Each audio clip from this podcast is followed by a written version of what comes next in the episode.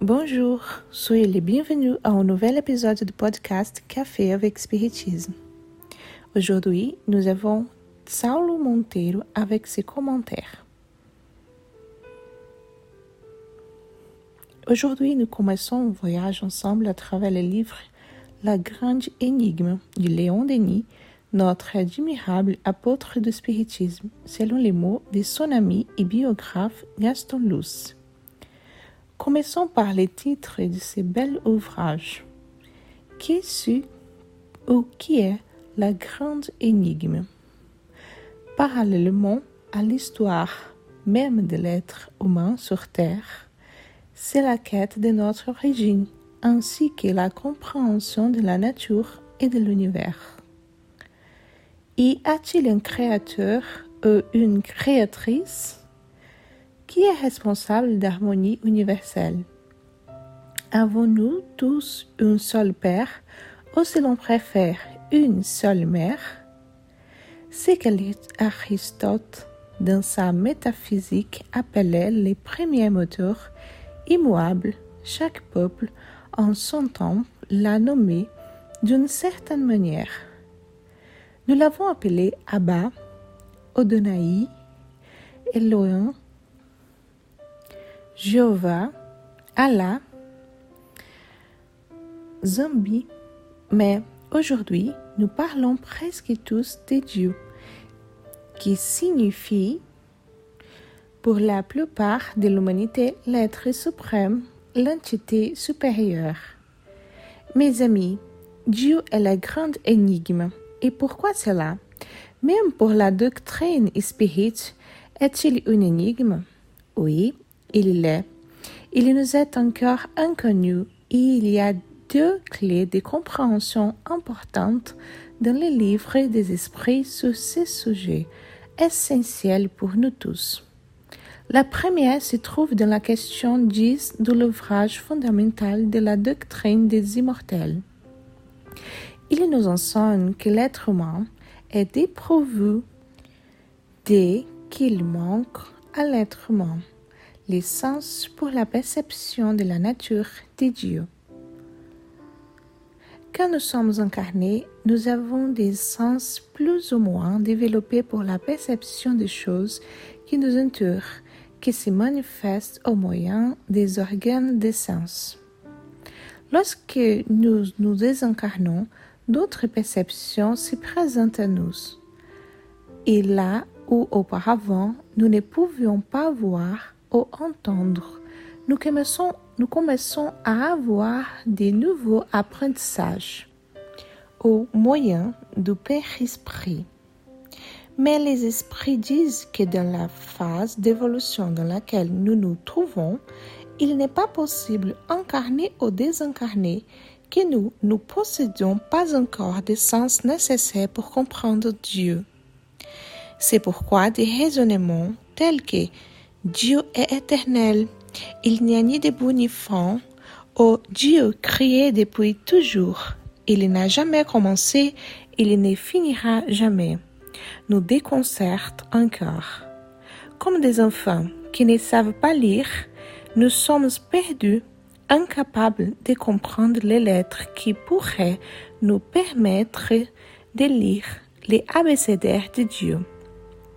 La deuxième clé de compréhension se trouve dans la question 1244, également dans le livre inaugural de la philosophie spirit.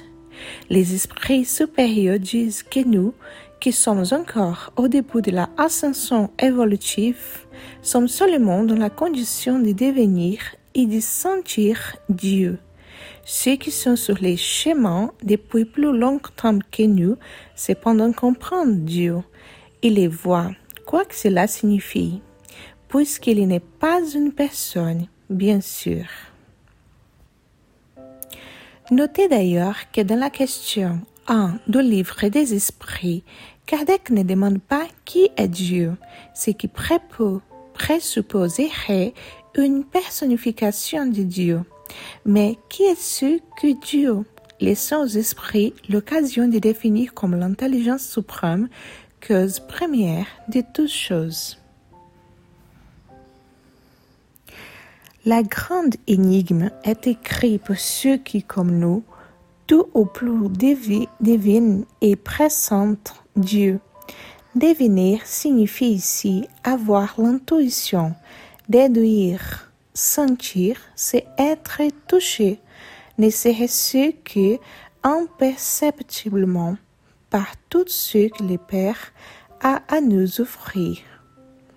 Pour rendre ces binômes possibles, les maîtres éditeurs nous présentent deux livres qui sont des géantes et qui sont à la disposition de tous, de chacun d'entre nous.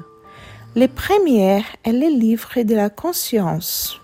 À l'intérieur de nous, par une plongée intime qui demande de l'entraînement, de la foi et de la confiance, nous déduisons l'existence de Dieu.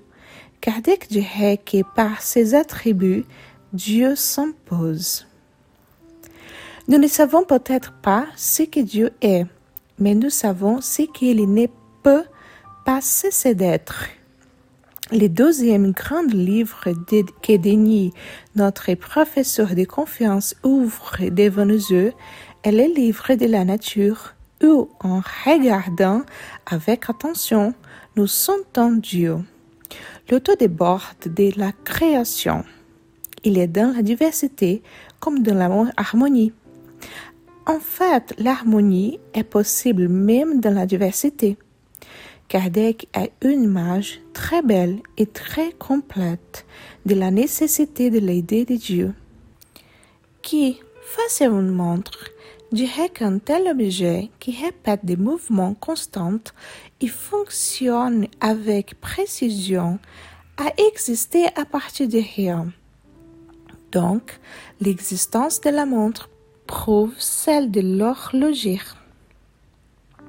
À propos du livre que nous allons étudier ensemble, ressentons ce qu'il propose. Denis écrit pour moi et pour vous, comme s'il était assis sur son canapé, ressentant notre douleur. Dans une profonde dose d'empathie, nous suggérons. Aux heures pesantes de la vie, au jour des tristesses et des accablements, ouvre ce livre, écho des voix dans l'eau. Il te donnera le courage, il t'inspirera la patience, la soumission aux lois éternelles.